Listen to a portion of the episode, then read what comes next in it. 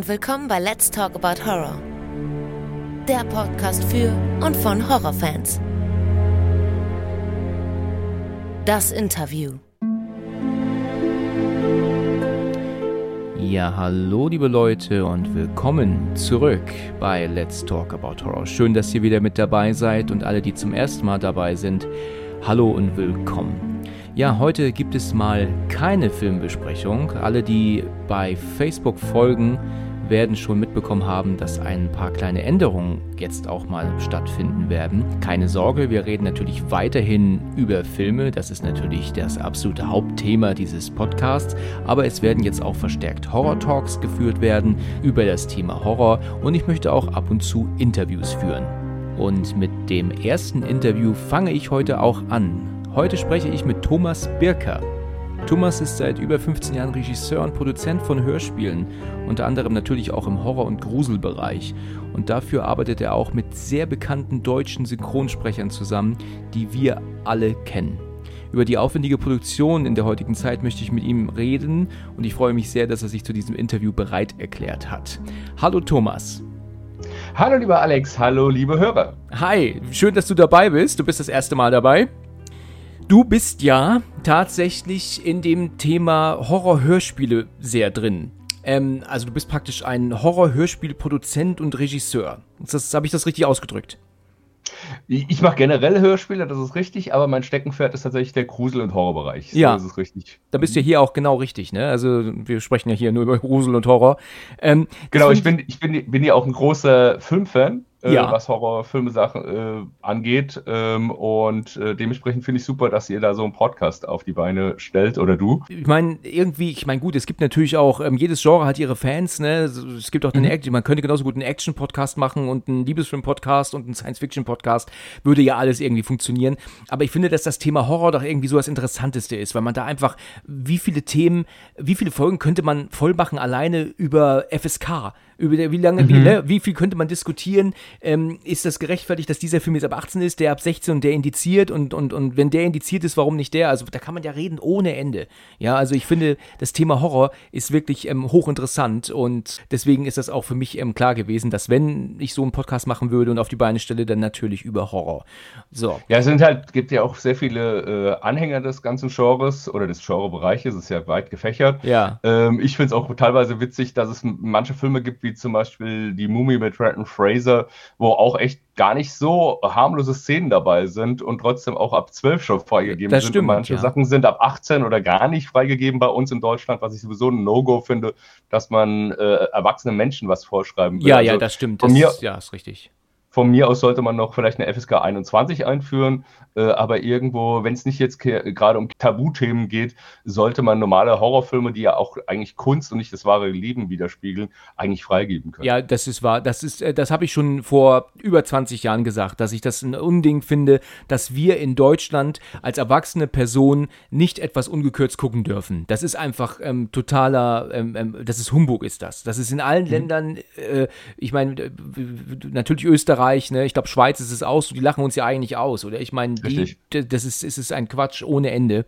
Aber gut, das ist dann schon wieder ein ganz eigenes Thema. Ähm, als wir uns letzte Woche kurz schon unterhielten, das war ja unser Vorgespräch letzte Woche, mhm. da war ich ja überrascht, als du sagtest, dass die Fans von Horror-Hörspielen heutzutage noch extrem groß zu sein scheint. Ne? Also, das hast du irgendwie erwähnt, richtig?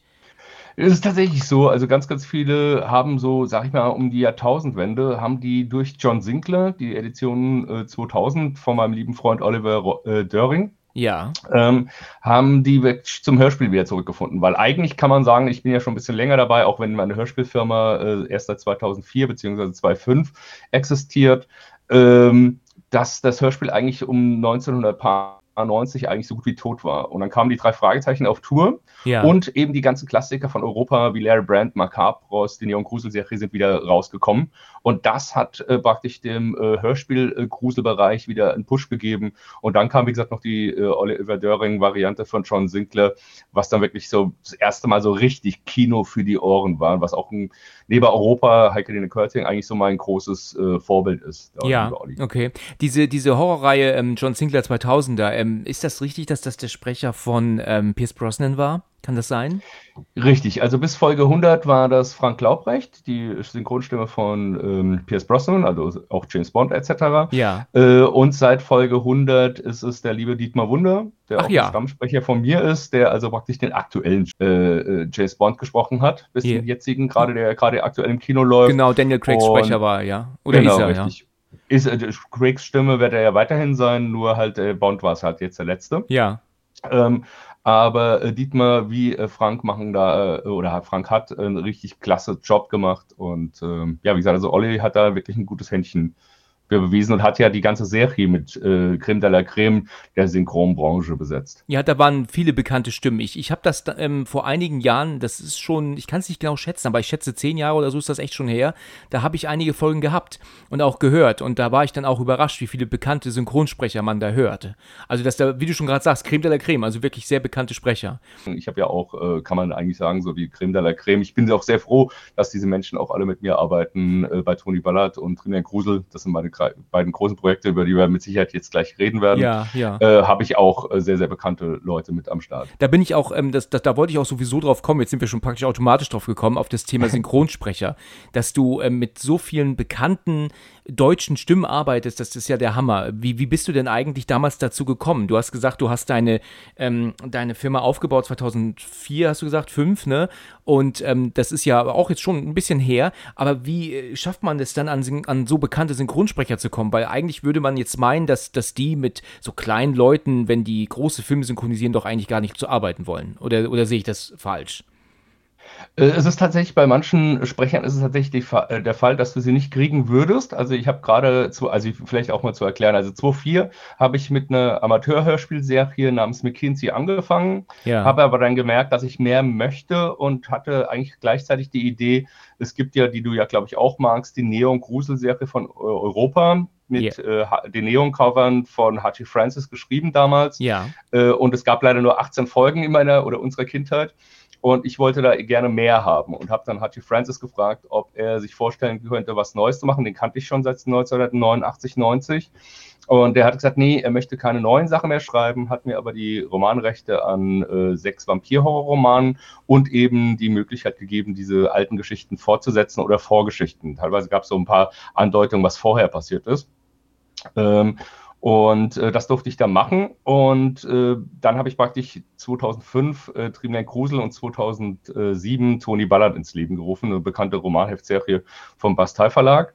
Und äh, am Anfang war es wirklich so, dass äh, ich die ersten Sprecher, also auch äh, fast reine Hörspielsprecher, wie zum Beispiel Rainer Schmidt oder Heidi Schaffrath, geholt habe.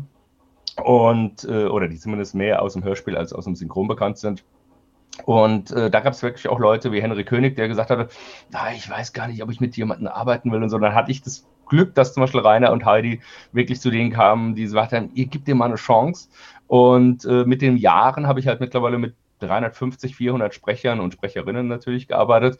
Und äh, umso mehr du arbeitest und dann die Leute zum ersten Mal am Buchst, also ich habe ganz viele Leute, wie auch unter anderem die Dietmar Wunder, den ich eben schon angesprochen habe, der Stammsprecher bei mir ist, ähm, äh, dass äh, die dann Leute fragen, äh, mit wem haben sie denn schon gearbeitet? Und wenn du aber dann von Christian Rode und Andreas von der Meden und Norbert Lange und wie sie alle heißen, also David Hasselhoff oder äh, Tom Sellecks Synchronstimme und viele andere sprichst, dann öffnet sich die Tür eigentlich relativ schnell, weil sie merken, da ist jemand, der das halt wirklich schon macht. Und wenn du jetzt nach 16 Jahren hast, sagst, du machst die Hörspiele mit über 100 Produktionen mittlerweile, dann sind eigentlich bis auf ein paar Leute, die wirklich sehr engstirnig sind, sind ja eigentlich Tour und Tour geöffnet, solange du halt den Geldbeutel ge- weit genug teilweise aufmachst. Ja, ich denke, das ist eine große Sache, ja, ein großes, wichtiger Punkt, ja. Ähm, ich ich finde das, ähm, ich finde das sehr interessant, weil du nämlich auch von, von, und jetzt bin ich mir gar nicht sicher, wie, wie man das eigentlich aussprechen sollte. Hat man H.G. Francis gesagt oder H.G. Francis? Wie wollte er eigentlich ausgesprochen werden damals? Das Ganze hat ein kleines Geheimnis sozusagen, was nicht jeder weiß, aber wer aus dem Romansektor kommt, weiß das zum Beispiel. Äh, Hachi Francis ist eigentlich nichts anderes wie die Kurzform seines realen Namens Hans-Gerhard Franziskowski. Ach ja, und, damit ist, okay. und damit ist klar, dass das Ganze deutsch ausgesprochen Dass es wird. deutsch ist, aber ja. Er, ab- aber er hatte nie ein Problem damit, ähm, äh, das praktisch auf Deutsch oder Englisch ausgesprochen wird. Ja, okay. Also es ist ja so, dass ähm, für all die, die es jetzt nicht wissen, ähm, HG, äh, also H.G. Francis oder H.G. Francis mhm. war ja eine Gruselreihe, ähm, die ja damals im Europa Verlag erschienen ist, auf Kassette mhm. damals natürlich noch. Du hast gerade schon gesagt. Und Platte. Ach, ach und Platte sogar. Ach ja, je, mhm, das, genau. das, die ersten 15 gab es auch auf Platte, genau. Wow, das wusste ich nicht. Ähm, und das kam dann Anfang der 80er raus, ne? So, so, so 8, 82 so war das so oder 84? Mhm. 84, genau. 84, ja. Und ähm, weißt du, bis wann das produziert wurde? Wurde das bis, bis ähm, Ende der 80er produziert oder kamen diese 18 Folgen recht ähm, ziemlich flott aufeinander? Leider, äh, obwohl sie scheinbar sehr erfolgreich waren und vor allem sehr beliebt waren, äh, sind sie, glaube ich, nur zwei Jahre, also 84 bis 86, wenn Ach ja. alles irrt. Okay. Mhm, genau. Also ich muss sagen, ich habe das ja oft immer mal gehört und dann mal wieder nicht und dann waren sie auch mal weg. Dann habe ich sie mal vor Jahren bei eBay mal ersteigert auf ähm, mhm. Kassette. Mhm. Ähm, jetzt ist es aber so, dass man natürlich in der heutigen Zeit nicht mehr unbedingt einen tollen Kassettenrekorder rumfliegen hatte. Deswegen lagen die dann auch nur rum. Dann habe ich sie irgendwann nochmal wieder verkauft. Ähm, dann habe ich gesehen, es gibt sie mittlerweile auch endlich mal auf CD. Dann äh, ich, eine Sache ist mir da immer noch in Erinnerung und ähm, das ist nach wie vor die Nacht der Todesratte. Das ist so diese diese Folge, ähm, ich hatte sie ja auch schon mal in unserem Erstgespräch kurz erwähnt. Ähm, mhm. Ist das eigentlich die Folge, auf die am, von der am meisten gesprochen wird? Oder ist das nur, weil ich das, weil das die einzige Folge ist, an die ich mich erinnere? Oder ist das wirklich so eine, die so richtig äh, Kultstatus erreicht hat? Also haben einige äh, Kultstatus erreicht. Es gibt drei Folgen mit dem Duo äh, Tom Fawley und Iron Fox, gesprochen von Horst Frank und seine äh, Frau Brigitte Kohlecker. Die haben absoluten Kultstatus. Äh, Dracula, König der Vampire, hat einen großen Status. Aber äh, abgesehen von ein paar, äh, die nicht ganz so beliebt sind wie der, das Monster auf der Blutspur und wie ist das mit der Monsterspinne? Irgendwie eine Folge? Ja, das sagt ähm, mir was. Die beiden sind so ein bisschen umstritten. Ähm, aber sonst sind die wirklich, weil es wahrscheinlich auch nur diese 18 Folgen gab, äh, sehr, sehr kultmäßig. Und zum Beispiel, es gab als Folge 15, was wir auch bei unserer Serie gemacht haben, den Soundtrack zur Serie, der mittlerweile in astronomischen Höhen ist, äh, weil das die Kultmusik von Carsten Bohn ist. Und wer sich ein bisschen mit Hörspielen auskennt, weiß, dass es ja damals leider diesen Rechtsstreit zwischen Carsten Bohn und Europa gab und deswegen diese Musik nicht mehr verwendet werden darf. Weswegen auch tatsächlich die Sache ist, ich jedem Fan nur empfehlen kann, tatsächlich zur alten Platte oder zur äh, Kassette zu greifen, weil die neuen Hörspiele, die im Stream als MP3 oder auch auf CD draußen sind, Neuabmischungen sind und äh, da meiner Meinung nach einiges von der Atmosphäre kaputt gemacht wurde, weil die Musik nicht mehr ganz so äh, atmosphärisch ist. Das stimmt, also der, der, wenn die Folge starten, ist das eine andere Musik damals auf der Kassette wie jetzt heute auf der CD und im Stream. Genau, aber auch die Zwischenmelodien, genau. Auch die Zwischenmelodien, okay. Weil du das jetzt gerade sagst, ich habe ähm, die, die Nacht der Todesrate immer mal wieder an. Das ist äh, tatsächlich so, das ist, gehört einfach irgendwie so zu alle paar Monate zu meinem, zu meinem Programm. Und ähm, habe das Gefühl, haben die die neuen Versionen leicht verändert? Haben die da auch irgendwelche Soundeffekte mit reingemacht und dann sowas, was, was früher auf der Kassette nicht zu hören war? Leider, leider, ja. Äh, da, also ist das richtig? Die, das macht Genau, das hast du richtig gehört. Äh, das hat leider die Folge ein bisschen kaputt gemacht und genauso die An äh, Angriff der Horrorameisen. Da sind auch Sounds mit dabei, die ähm, alles verschlimmbessert haben, muss ja. ich einfach sagen. Ähm, vielleicht schlägt da mal so mein Herz dabei. Ich weiß, dass man als Kollege nicht so negativ über andere Kollegen reden sollte, aber trotzdem ist es so, dass natürlich mein Herzblut da dabei ist bei dieser ja. Serie oder dieser Reihe. Ja. Äh, und ich finde, dass man äh, lieber das ein bisschen original gelassen hätte. Vor allem, was ich nicht nachvollziehen kann, es gab, äh, ich glaube, 89 oder so gab es nochmal eine zehnköpfige Reihe, wo man praktisch nochmal zehn Folgen der Neon Grusel Serie als Techno, wo, was nichts mit der Musikrichtung zu tun hat, neu aufgelegt hat und die äh, Cover sahen so ein bisschen computermäßig aus. Ja. Äh, und da war auch neue Musikabmischung, weil es nach dem Rechtsstreit war. Und das war eine viel, viel bessere ähm, äh, Inszenierung, auch ohne diese komischen Nebengeräusche, die man dann praktisch zusätzlich gesetzt hatte, warum man die nicht in den Stream und in ähm, auf CD praktisch gebannt hat. Das wäre mhm. viel, viel effektiver gewesen. Ja, also ich, ich muss sagen, dass, dass mir das teilweise sehr unangenehm und auch unpassend vorkam. Also es ist mhm. bei Todesratte ist es so ähm, tatsächlich so, dass ich manchmal das Gefühl hatte, dass da auch so komische Quietsch- und Knautschgeräusche dann waren, die irgendwie nicht so richtig in diese Szene passten. Und dann richtig. auch, und auch, also es ist jetzt leider schwer zu beschreiben, aber äh, ich habe mich da also nicht geirrt. Die haben tatsächlich dann gedacht, das ist jetzt cool, wir machen jetzt ein paar Geräusche rein, ein bisschen Geknirsche und Gequietsche da, auch wenn es eigentlich gar nicht passt irgendwie. Ja, Aber ich verstehe auch, versteh auch nicht, was sie da geritten hat. Also, soweit ich weiß, ist das der André Meniger gewesen, der das irgendwie gemacht hat. Aber ich verstehe nicht, was der Beweggrund dazu ist. Genauso ja. ist es ja bei den drei Fragezeichen, dass gewisse Szenen da auch gecuttet wurden. Okay. Ähm, wo, ich, wo ich auch nicht nachvollziehen kann, wo es auch bei der, also die drei Fragezeichen ist ja die größte Hörspiel-Community, die es überhaupt gibt. Ja. Und äh, diese ähm, Änderungen haben auch da einen regelrechten Shitstorm eigentlich ausgelöst. Also sie haben Szenen rausgeschnitten oder wie? Oder? Ja, unter anderem, um beim Horror zu bleiben, gibt es äh, bei der, wie heißt der, Rote Pirat, gab es eine Folge, äh, wo sie sag, äh, irgendwie sagen, in diesen Kisten könnten Filme sein, äh, wie Filme, ja, vielleicht Zombie-Filme. Ja, Filme, äh, Zombie-Filme seien doch Dreck. Ach ja. Und äh, ja, und dann sagt ein anderer halt, nee, Zombie-Filme sind nicht immer Dreck und so. Und das komplette Ding hat natürlich nichts mit dem eigentlichen Hörspiel zu tun, aber warum man das rausgenommen hat, ob man Kinder vor Zombie-Filmen schützen wollte oder was auch immer, versteht halt keiner von uns Altgedienten, die, die ja die Hörspiele seit 30, 40 Jahren hören. Ja, ja, das, das, das ist richtig, ja, das kann ich schon verstehen. Ich meine, man wollte vielleicht halt einfach die, die Zombie-Filme der heutigen Zeit halt vielleicht nicht irgendwie dann auch noch so, so vielleicht so negativ, ähm, ähm so einen Negativpunkt machen. Nee, ich glaube, ich glaube eher, dass das so eine übervorsichtige Kinderschutzgeschichte war. Ah, Weil ja. Europa, Europa hat zwar jetzt vor drei Jahren, glaube ich, sind sie tatsächlich doch nochmal mit einer äh, Gruselserie rausgekommen. Aber sie haben ja viele, viele Jahre gesagt, sie wollen mit Grusel nichts mehr zu tun haben, obwohl Heike den Körting zum Beispiel selber gerne Gruselgeschichten erzählt hat. Ja, okay. Also, also sie, sie, mochte die Sachen Lair Brand Macabros und die Neon-Grusel-Serie sehr gerne, ja. hat sie mir selbst mal gesagt. Okay. Ähm, um nochmal kurz auf Todesrate zurückzukommen, Mhm. Ähm, die ist ja natürlich jetzt schon sehr alt, die Folge. Die hat ja jetzt ja auch schon ihre, ihre 40 Jahre fast. Ähm, hast du, aber die Sprecher, die da mitgemacht haben damals, mit denen hast du aber nie Kontakt gehabt. Also gehe ich mal, jetzt mal davon aus, oder wusst oder kennst du die Sprecher von damals sogar? Ich habe den, äh, ich glaube, der Karl Ulrich Mewes war mit dabei. Äh, den habe ich damals mal kontaktiert. Äh, der war aber schon gesundheitlich so angeschlagen. Ich weiß ja auch gar nicht, ob er mittlerweile nicht sogar verstorben ist. Der Andreas von der Meden, hast du gesagt, spielt, war in dieser Folge stimmt, mit dabei? Stimmt, stimmt, stimmt. Andreas, stimmt. Der hat ja äh, den Bruder äh, von Claudine von gesprochen. Claudine, und, genau. tatsächlich And und Andreas war tatsächlich einer meiner Stammsprecher. Das, das Glück hatte ich noch. Ach, Glück. tatsächlich. Also mit David Hasselhoff hast du gearbeitet. mit David Hasselhoff habe ich gearbeitet, wobei er natürlich viel, viel mehr wie David Hasselhoff war. Er war auch Kermit der Frosch und ja, das, ähm, das war das ja, im, Ding. Das und im Hörspielbereich war ja ganz viel, also bei drei Fragezeichen Skinny Norris und Morton, also yeah. der Chauffeur und der Erzfeind der drei Fragezeichen. Äh, er war bei fast allen, äh, der Kastellan zum Beispiel bei ähm, Huibu war er gewesen und bei ganz, ganz vielen Sachen. Also er gehört ja praktisch zum Urgestein von Europa. Ich glaube, er hat in Ende der 60ern schon oder Anfang der 70er auf jeden Fall äh, bei Europa schon als Sprecher angefangen. Also hat er mehr gesprochen für Hörspiele als für Film und Fernsehen eigentlich dann?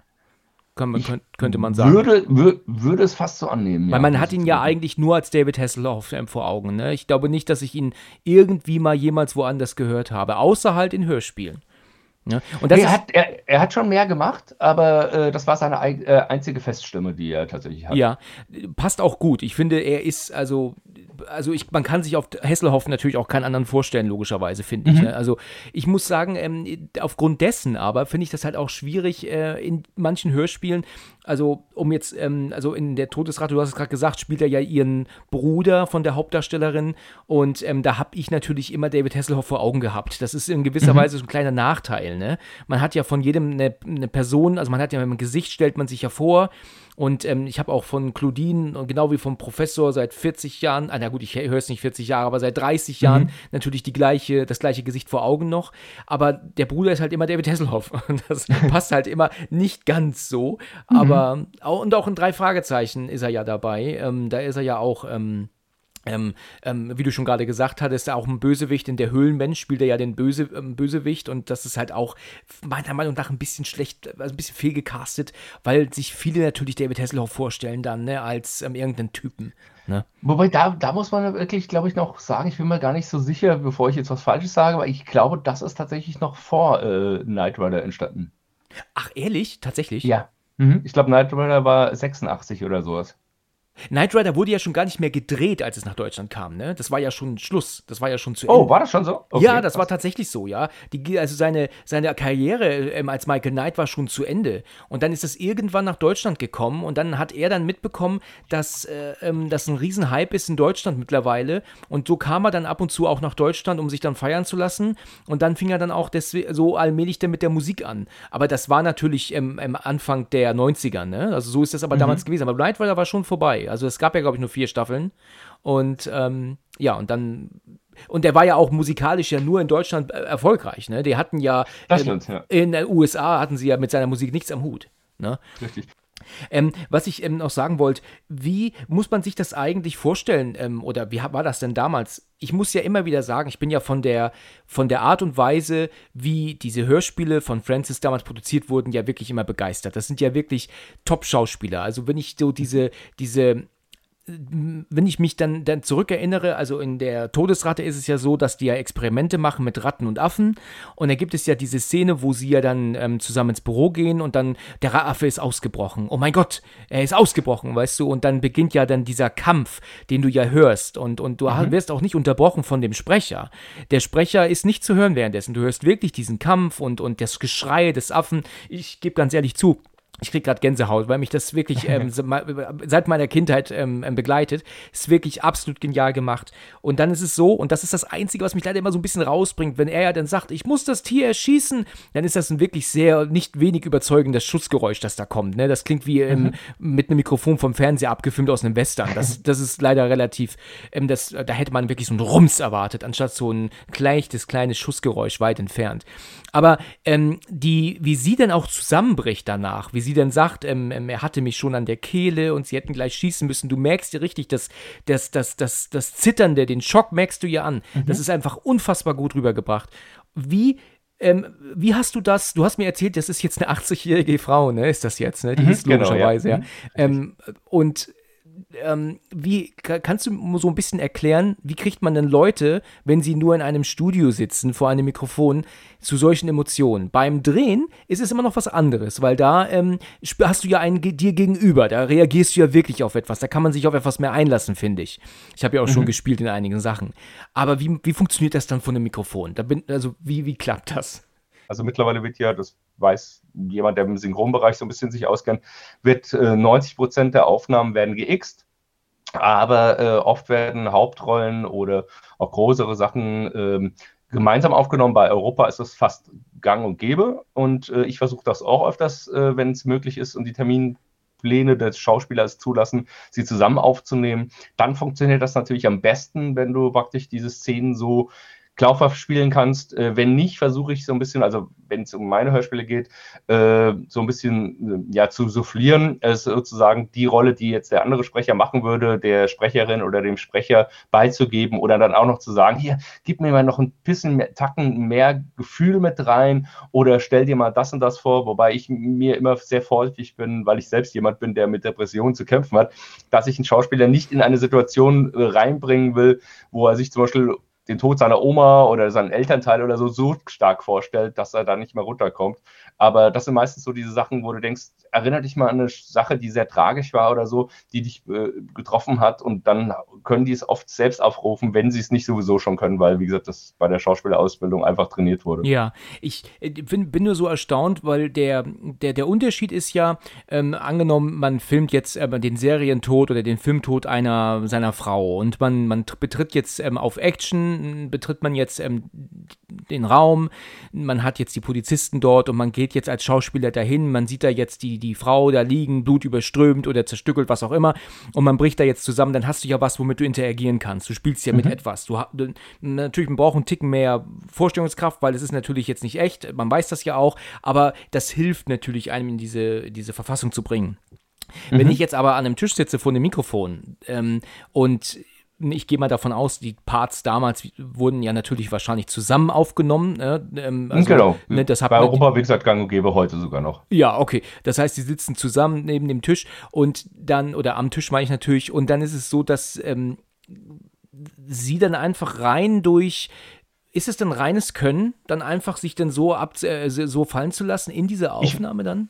Ich würde sagen, ja. Also ich habe es wow. dieses Jahr auch gehabt. Äh, also ich habe, vielleicht greife ich jetzt schon zu weit vor, aber ich habe zwei verschiedene Autoren darum gebeten, eine Fortsetzung von der Neo- und Grusel-Serie, Die Nacht der Todesrate, zu schreiben. Ja. Und die eine äh, Sache ist äh, praktisch äh, sehr an, ähnliche Story, also die sehr dicht an dem Original dran ist, was also eins zu eins weit, praktisch weitergesponnen wird. Das andere ist eine, wo wirklich äh, die Frage ist, weil am Ende der Folge der Originalen heißt es ja, solange diese Anlage, die diese Todesratte erschaffen hat, also dieser Mensch, der in einem anderen Körper ist, äh, wird derjenige nie wieder schlafen können. Und das war die Ausgangssituation unserer beiden Folgen. Und bei der einen Folge, die ein bisschen weiter entfernt ist, da sind also ein paar Jahre dazwischen gegangen, äh, gibt es eine Figur, die auch einen sehr tragischen Moment erleben darf. Ich will jetzt noch nicht zu viel spoilern. Ja, klar. Ähm, und die Sprecherin Katja Kessler hat das in Hamburg aufgenommen. Äh, meine Frau sehr zart beseitigt, war bei den Aufnahmen bei. Sie hat gesagt, das war kaum zu ertragen. Und ich hatte von oben bis unten eine Gänsehaut, allein durch Katjas Spiel. Und äh, das kriegen halt einige äh, Schauspieler, die wirklich, ähm, ja, wirklich sich das auch sehr gut vorstellen können. Ähm, ja, bravourös hin. Also Katja, wie gesagt, war so ein aktuelles Beispiel und ähnlich wird es wahrscheinlich bei der Dame gewesen sein, ich weiß jetzt gar nicht, wie sie hieß, äh, die das in der Originalfolge gemacht hat. Ja. Aber es gibt ja, wie gesagt, einige Sachen. Also gerade äh, bei Larry Brandt und Mark Hartboss finde ich ja sogar, dass das noch äh, intensivere Szenen gibt, ähm, wo ich echt denke, boah, also gerade Irrfahrt der Skelette zum Beispiel von Larry Brandt ist so eine Folge, wo so viele Schauermomente hat, äh, aber auch äh, Dracula, König der Vampire, von denen ich vorhin sagte, äh, von der Neon Grusel-Serie. Äh, wenn ich da äh, die Szene zum Beispiel denke, wo äh, Dracula einer jungen Mutter das Kind klaut und diese Mutter dann ihm folgt aufs Schloss, also vorm Schloss steht und schreit, Dracula, gib mein Kind zurück.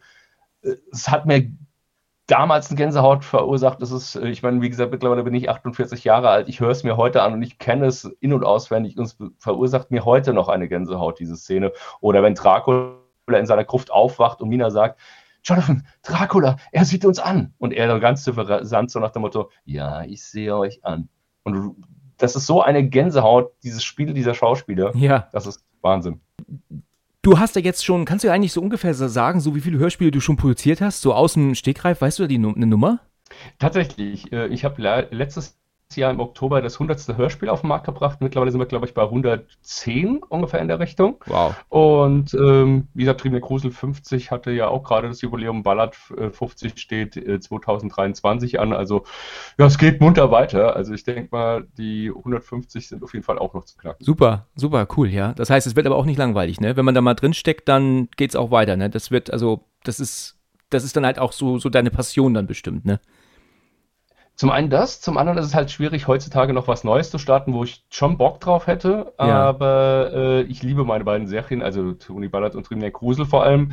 Ähm, und äh, muss sagen, ich versuche bei Trimner Krusel, sind ja einzeln in sich abgeschlossene Geschichten. Ja. Und äh, da versuche ich immer so facettenreich wie möglich zu sein. Also ich arbeite jetzt gerade an der 51 und 52 und das ist zum Beispiel eine Coming-of-Age-Geschichte im Stil von Stand By Me oder Stephen King's S, also ja. Jugendlichen etwas äh, Unheimliches passiert, aber gleichzeitig auch diese Phase vom Teenager zum Erwachsenwerden, sie halt die erste Liebe etc. erleben. Und äh, das hatte ich zum Beispiel bei Trinian Krusel noch gar nicht. Und so versuche ich das auch immer wieder, was Neues zu machen. Also großer Wunsch zum Beispiel von mir ist nur die Frage, ob es finanziell umsetzbar ist, ist zum Beispiel auch noch ein Crusical. Also sprich ja. eine Mischung aus Hörspiel im Gruselbereich und Musical, weil ich ein großer Musical-Fan auch bin. Okay, okay, super, ja, das ist interessant. Ein Grusical, das ist ein schönes Wort. das genau. ist ein schönes Wort, ja.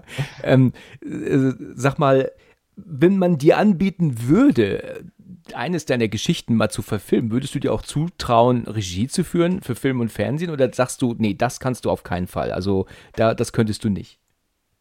Das Witzige ist, dass du es ansprichst, ähm, mein, eine, oder einer meiner größten Träume wäre es wirklich nochmal zu zeigen, dass Deutschland auch gute Horrorfilme machen kann. Es gibt ja leider viel zu wenige Genrefilme, die wir haben. Stimmt, ja. Ähm, ähm, äh, es gibt da so ein paar äh, Sachen, die ganz cool geraten sind, wie zum Beispiel Anatomie. Ja, oder, der ist schon sehr alt, ja. Genau. Oder äh, es gab einen, ich weiß gar nicht, wie er jetzt gerade heißt, äh, es gab einen Film, äh, da haben sie ganz, ganz viele Synchronsprecher besetzt. Ähm, On Air, genau, On Air hieß der Film. Ja. Äh, richtig, richtig cool. Und dadurch, dass sie halt äh, Synchronsprecher wie Jan Otle, die Stimme von Will Smith oder auch Wolfgang Pampel die Stimme von Harrison Ford und äh, viele andere dabei hatten, hatte das dann auch wirklich so ein Charles Reddinghaus in der Hauptrolle mit dabei, äh, äh, Jean-Claude Van Damme. Ähm, hat das auch so ein bisschen Charme gehabt, dass es eben keine reine deutsche Produktion war. Und ich finde halt einfach auch diese Kameraführung, die wir in Deutschland haben, äh, das sieht immer nach billiger TV-Kamera aus. Ja, stimmt, ja. Ähm, aber äh, ich würde echt ein Traum vor mir wäre es wirklich nochmal, äh, wirklich auch was zu verfilmen. Habe auch gesagt, wenn ich irgendwann mal ein paar Millionen im Lotto gewinnen würde, würde auf jeden Fall da einiges meines Geldes hingehen. Ja, würdest du also würdest du dir zutrauen dann? Würdest du es auf jeden Fall machen? In die Regie, in die Regie gehen dann? Auf jeden Fall. Okay, ja, das würde mich ja auch sehr interessieren. Also, das ist ja auch so ein Ding. Ich habe ja vor, vor über 20, ein, ja genau, vor 20 Jahren habe ich ja mal ein Drehbuch geschrieben zu einem Kurzfilm, das ich äh, ja auch heute noch gerne mal verfilmen würde. Ähm, aber wenn ich das mache, dann mache ich das professionell und nicht mit äh, Handykamera, ne? Und also, da ging es mir genauso. Also, wenn ich das wirklich, ähm, das Geld dafür mal übrig hätte und dafür muss man ja eigentlich gar nicht so viel Geld haben, ne? Also, für einen Kurzfilm brauchst du ja keine, keine Millionen Euro, ne? Das, äh, ja, ich, ich würde tatsächlich in diesen Millionenbereich gehen. Also, ich sage das deswegen, wenn ich im Lotto gewinnen würde, weil ja. das Schöne ist ja, ich habe mittlerweile tatsächlich drei gute Freunde, die haben ihren Lebenstraum, kann man es fast bezeichnen, äh, umgesetzt oder vier sogar. Äh, aktuell zum Beispiel die äh, Fese-Brüder, die mit Sky Sharks im Kino sogar waren. Ach ja, okay. Die, die, die beiden, also Marc Fese und sein Bruder. Ähm, ganz, ganz liebe Jungs, aber auch der ähm, Stefan Schwenk hat mit dem Vampirfilm Montrack äh, einen Traum sich wahrgemacht und mein lieber Dreamland-Kollege Ivo, äh, Ivo Scheloske, ähm, der ist ja mit seinem äh, Anthologie, also er hat mit Freunden eine Anthologie gemacht, äh, December, also wie Dezember, nur ja. mit Death, also mit Tod äh, vorne dran. Ja. Solche Leute, und da hast du natürlich auch das Know-how schon ein bisschen, und natürlich habe ich es auch selbst als jemand, der über zehn Jahre im Kino gearbeitet hat, äh, ich weiß, wen ich ansprechen würde, äh, damit ich die richtige Kamera, damit ich die richtigen Special Effects etc. hätte. Weil ganz viele wissen ja gar nicht, die Schmiede, wo ganz viele äh, Effekte von Roland Emmerich äh, ist tatsächlich eine äh, äh, Effektschmiede äh, aus dem Schwabeländle. Das habe ich mal gehört, ja. Die, mhm, damals genau. zu Independence Day Zeiten habe ich gehört, dass die Effekte aus Deutschland genau. kamen, ne? Genau, richtig. Ja, Aber teilweise immer noch. Also er ist ihnen treu geblieben. Und die machen mittlerweile auch für einige Hollywood-Filme. Äh, ja, also sie machen nicht nur für ihn, also in, einiges in Hollywood. Aber die sitzen noch immer im Schwabenland, also die sind nicht mittlerweile ja. nach USA gegangen? Nein, nein, die sind tatsächlich noch dort. Verrückt. Ich weiß natürlich nicht, ob sie noch eine äh, Abzweigung mittlerweile in Amerika haben, aber tatsächlich der Firmensitz, also der Mutterkonzern sitzt immer noch dort. Aha, interessant, interessant. Okay. Ähm, was die Hörspiele angeht, ähm, wenn es äh, an die Drehbücher geht, bist du eigentlich auch ein Schreiberling? Schreibst du deine Drehbücher selber oder, oder lässt du dir Drehbücher schicken oder geben? Äh, Teils, teils. Also zum einen äh, ist die Sache alles, äh, wo John Baker drauf steht, äh, die ersten Folgen sind das und ab 25 steht dann tatsächlich teilweise Thomas Birker mit drauf. Okay. Weil am Anfang hatte ich das Problem, dass sie meinten, äh, ein Hörspielfan, der jetzt Hörspiele macht, aber mittlerweile bin ich so etabliert und die Leute wissen, der kann das. Ja, okay. dass ich auch mit dem Echtnamen hingehe, aber damals war es halt immer so, äh, so ein bisschen dieser Neidfaktor, glaube ich, hat auch mit reingespielt. Ja. Jetzt macht da ein Hörspielfan selbst professionelle Hörspiele, der kann das ja gar nicht. Aha, okay. Äh, deswegen habe ich, hab ich unter dem Pseudonym John Baker gearbeitet. Okay. Und äh, John von John Sinclair und Baker, weil ich überlegt habe, wie würde Birker in Englisch ungefähr klingen. Ach so, ja, okay, gut. Daher kommt das. Genau. Äh, bei Toni Ballard ist zum Beispiel so, tatsächlich ist es ja eine Romanheftserie aus dem Bastal-Lübbe Verlag. Mhm. Da habe ich alle äh, bisher existierenden Skripte habe ich selbst geschrieben nach den Romanen. Und das ist ja wirklich ein anderes Medium, deswegen musst du anders da dran gehen. Ja. Und ich habe äh, mittlerweile bei 23 äh, Dreamland Krusel Folgen meine Hände direkt im Spiel gehabt. Also abgesehen davon natürlich, dass ich in der Regie und in der Besetzung und ähnlichen Sachen sowieso überall meine Hand im Spiel habe, aber da bei 23 Skripten war ich selbst beteiligt. Okay, und, und wer gibt dir dann die anderen Skripte? Wie kommst du dann an die? Hast du dann deine Leute so, die du dann halt fragst, kannst du mir ein Drehbuch schreiben oder kommen die Leute auf dich zu und sagen, sie haben ein Drehbuch geschrieben oder wie kommst du dann an die anderen dran? Also das Schöne ist, mittlerweile kennt, äh, kennt mich ja, wirklich viele. Ähm, der Sebastian Probert äh, vom Maritim, seitdem ich mit ihm zusammengearbeitet habe oder arbeite, äh, sagte er immer, wusstest du eigentlich, dass du einen Bekanntheitsgrad von 80 Prozent in der Branche hattest? Wo ich selbst dachte so, okay. äh, deswegen kommen ganz viele mittlerweile auch auf mich zu, wie zum Beispiel Markus Topf oder so. Aha. Oder ähm, Markus Duschek kam auch auf mich zu. Äh, aber ich habe zum Beispiel auch ein paar Leute, wo ich das Potenzial gesehen habe, wie Evelyn Boyd und Raimund Juncker, die beide schon länger für mich schreiben und mittlerweile auch mit mir die meisten Skripte bei Trimling Krusel geschrieben haben.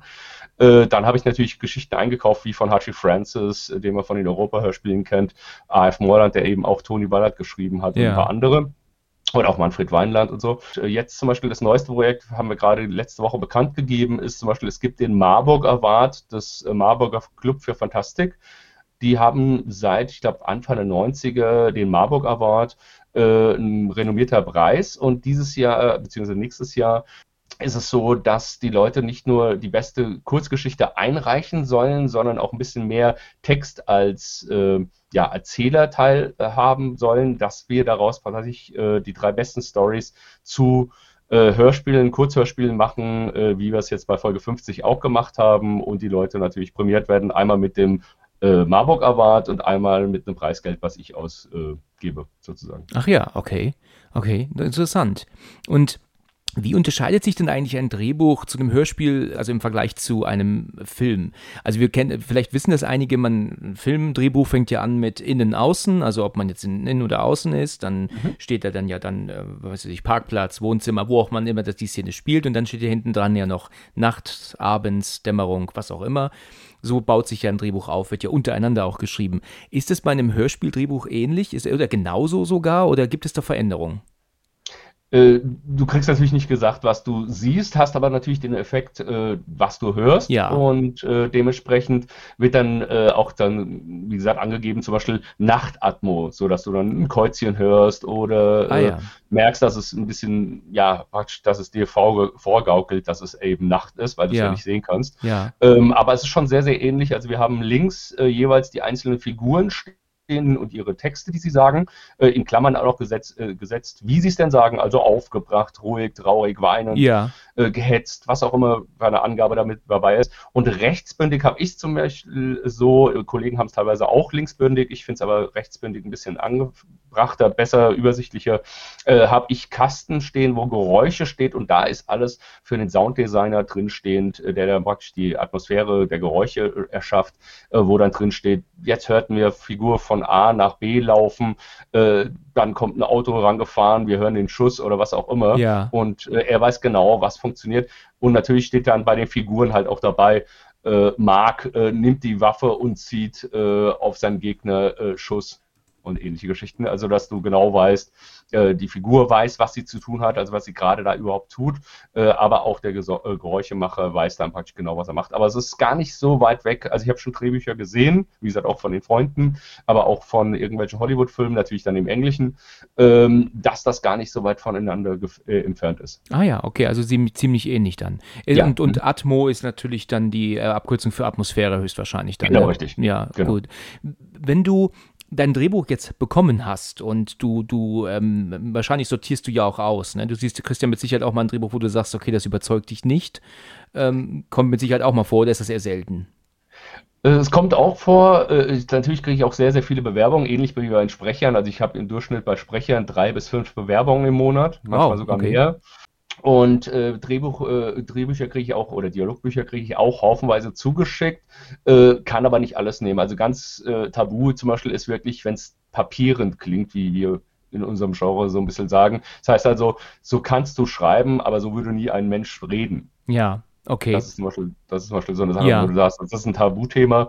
Und äh, was natürlich auch meistens ein Problem ist, also bei Jack the Ripper hatten wir einen Zweiteiler oder auch äh, Kampf gegen Böse, Trieben der Grusel 2021. Da ist es zwar so, dass sehr viel Erzählertext da ist, aber meistens ist es wichtig, dass halt der Dialog äh, überwin äh, überwiegt und äh, eben nicht so viel Erzählertext da ist. Ähm, weil sonst hast du ja fast schon ein Hörbuch und ja. ich versuche halt natürlich so spielerisch wie möglich rüberzugehen. Das ja. habe ich auch so ein bisschen von meinem Lehrmeister, dem Hachi Francis, also Hans-Gerhard Franziskowski, gelernt, dass selbst wenn es im Roman beschrieben ist. Äh, ich gucke, kann ich diese Sachen den Figuren in den Mund legen, aber wichtig dabei ist nicht, oh, da kommt was Böses auf mich zu oder sowas, weil so würde keiner reden. Also ja, klar. Gibt's aber leider, gibt es aber teilweise auch, äh, dass sie sagen, oh, er hat ihn erschossen. Ja, er hat ihn erschossen. Oh, er ist tot, sowas. Äh, und da ist immer das Spaßige, dass du halt da aufpassen musst, wo ist ähm, das unfreiwillig komisch, aber ja Aber das ist aber auch tatsächlich, glaube ich, in einem Hörspiel immer sehr, sehr schwer. Ne? Ich erinnere mich an, an eine Folge von John Sinclair, die hieß Dr. Satanos. Mhm. Ne? Und da ist es so, dass ja am Anfang eine Frau ein Paket findet im Nirgendwo nachts, wo ja ein Kopf drin ist. Mhm. Und das hat mich als Kind unheimlich gegruselt. Das ist, äh, weiß ich noch ganz genau. Aber wenn man das heute hört, ist es ja so, dass sie ja alleine unterwegs sind und sagt, was ist das denn? Da liegt ja ein Paket. Und ich gucke da mal rein. Und dann hörst du dann auch Geknirsch und dann, hm, da ist ja Blut. Und dann denkt man sich natürlich als Zuhörer, warum redet sie eigentlich mit sich selbst? Hm, richtig. Ja? Also deswegen versuchst du meistens auch Protagonisten äh, gemeinsam agieren zu lassen. Äh, ja. Äh, zum einen und zum anderen, was ich halt da, ich meine, das war ja in den 80ern, das ist ja ein Hörspiel von Tonstudio Braun, die auch ihren schönen Charme haben, muss man sagen, aber ja. natürlich war man da noch nicht so weit wie heute. Äh, heute ist es ja schon wirklich versucht, äh, Kopfkino zu erschaffen. Ja. Das hat eigentlich als erstes so Heike Körting gemacht und äh, danach halt Oliver Döring. Und äh, da hätte ich es schöner gefunden, wenn man den einen oder anderen Teil der Dame aus dem Mund und dem Erzähler oder der Erzählerin war es ja in dem Fall, äh, praktisch zugeschrieben hätte, sodass die Person, also die Erzählerin, mitgeteilt hätte. das wäre schon besser gekommen, ne? wenn halt der Erzähler sagt, langsam nähert sie sich dem Paket und, und man hört ihre Schritte ne? Genau. Und so, und dann eventuell dann ihren Schrei und so, macht halt ein bisschen mehr Sinn, ne? Aber ja. klar, ich kann es aber auch verstehen, dass man, äh, in gewisser Weise hat es der Atmosphäre jetzt nicht, also es hat jetzt keinen Abbruch nicht getan. Ne? Es, genau. es, hat mich damals als Kind absolut äh, ja. gegruselt ohne Ende. Ja, also da war ich jetzt nicht so, dass ich sage, oh, die führt jetzt Selbstgespräche. Da war ich damals auf jeden Fall, äh, bin ich nicht drauf gekommen. Aber als Erwachsener denkt man darüber mhm. natürlich nach.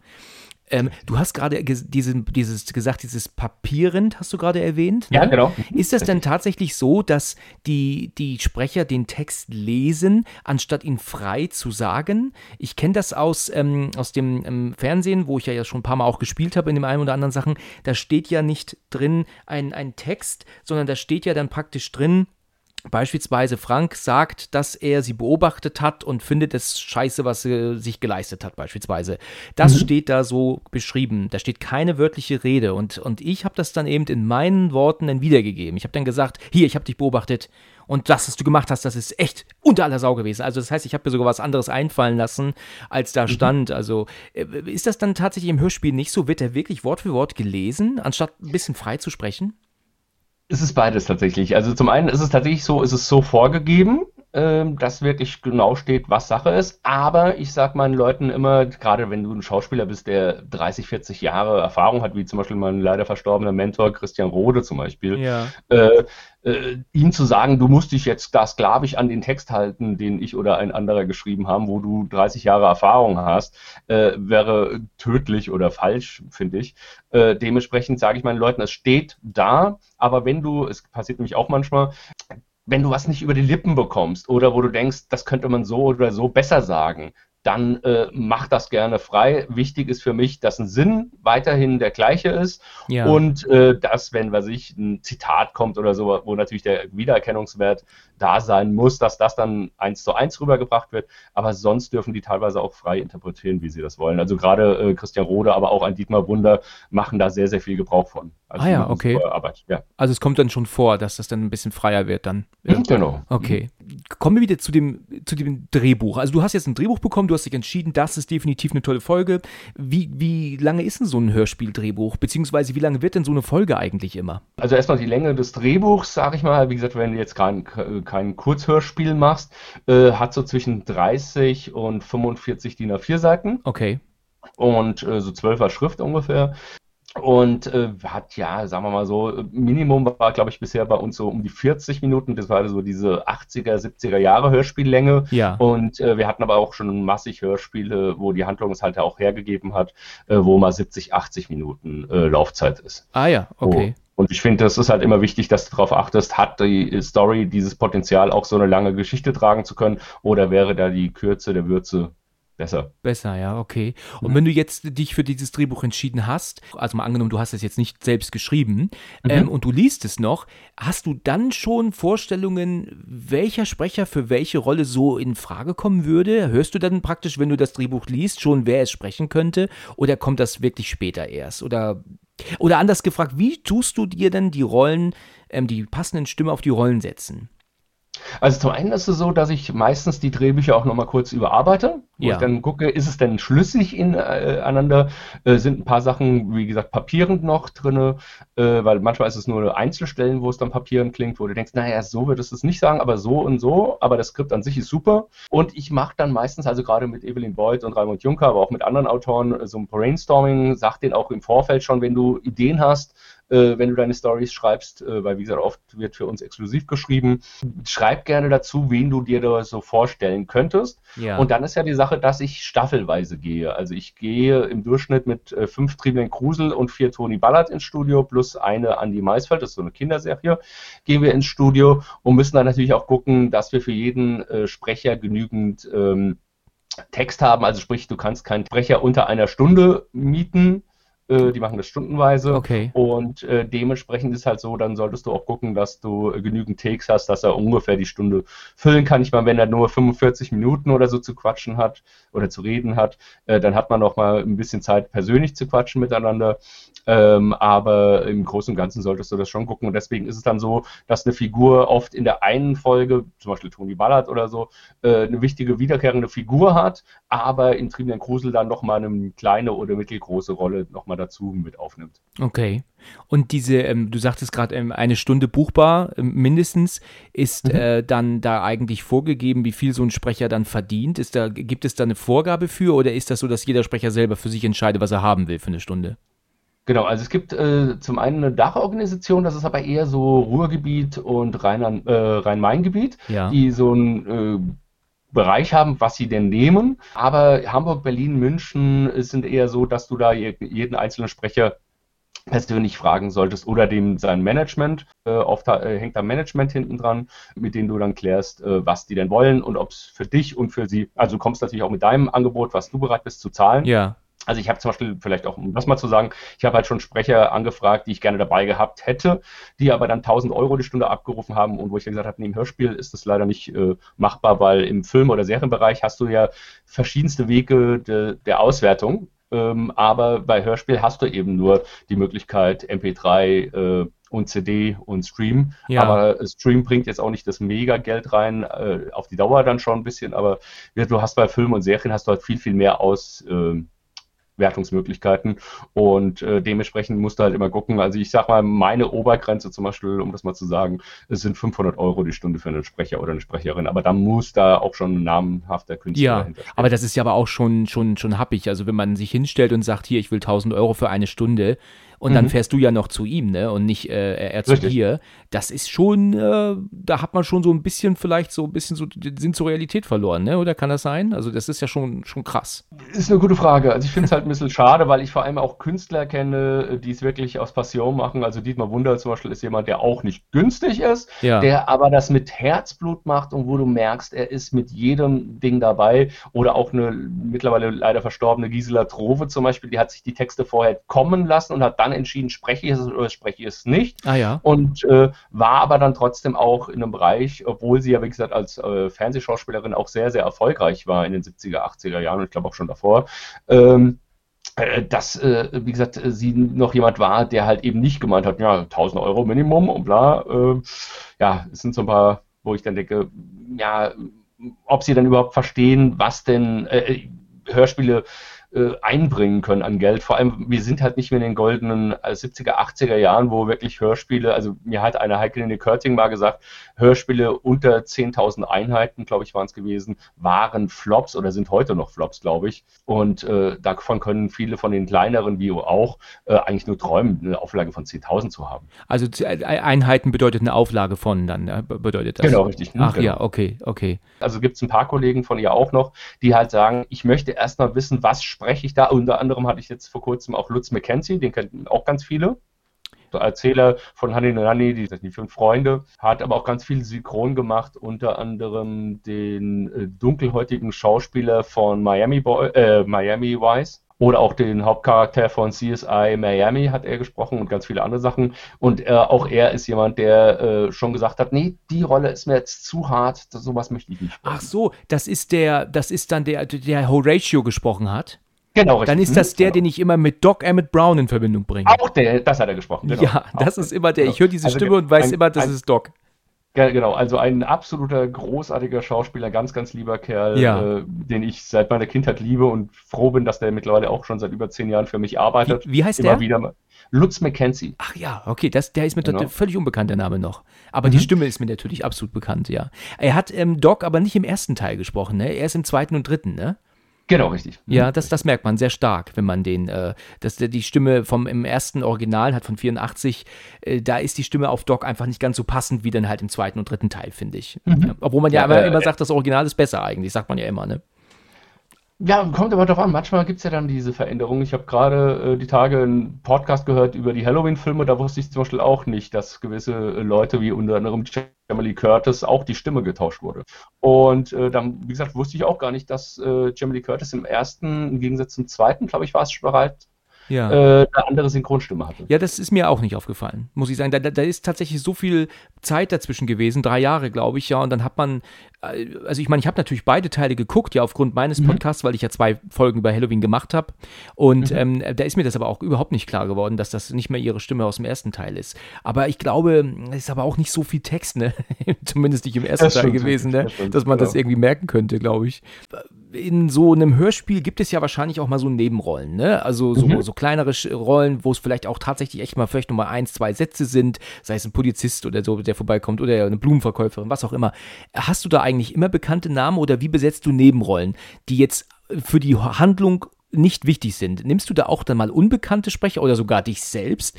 Oder hast du, guckst du, dass du immer bekannte, professionelle Sprecher machst?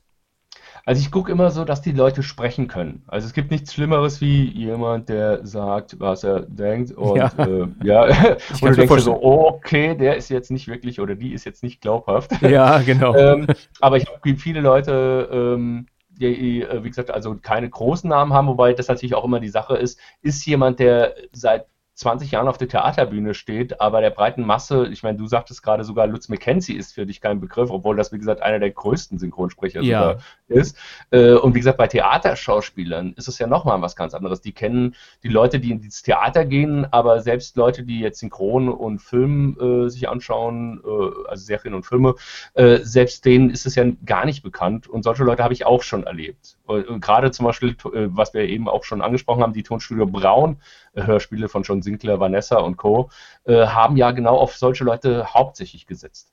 Mhm, okay. Also Okay. hauptsächlich Theaterschauspieler. Und da sehe ich so, äh, es sind keine namhaften Leute, äh, die man so die breite Masse kennt, aber die trotzdem klasse sind.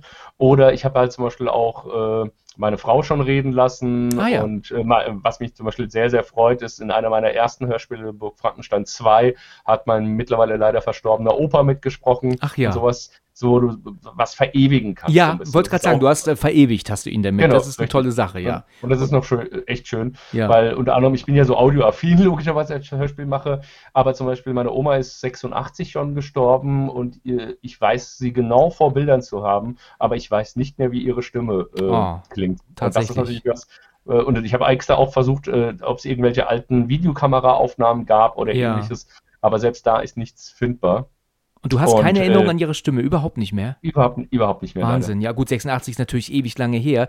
Ähm, Genau. Meine Oma ist jetzt 2018 gestorben, mein Opa 14 und es existieren natürlich noch sehr, sehr viele Aufnahmen. Das heißt, die Stimme kann tatsächlich irgendwie ähm, gar nicht Mhm. aus dem Gedächtnis gehen. Ne? Also ähm, ich höre meine Oma noch wirklich absolut sprechen, äh, genau wie mein Opa auch. Aber auch aufgrund von natürlich Aufnahmen. Aber wenn du von 86 sprichst, das ist natürlich dann ewig her, ja. Genau, das ist halt die Sache. Ich war halt auch erst 13, darf man ja nicht vergessen. Ja, Und äh, mittlerweile 48. Da sind halt auch ein paar Jahre dazwischen. Das und ich stimmt, denke, ja. da, da ist es wahrscheinlich irgendwann ja, abhanden gekommen oder Ja. wie auch immer. Aber ich würde heute gerne erst wissen, wie sie damals geklungen hat. Das, das glaube ich, das glaube ich, ja.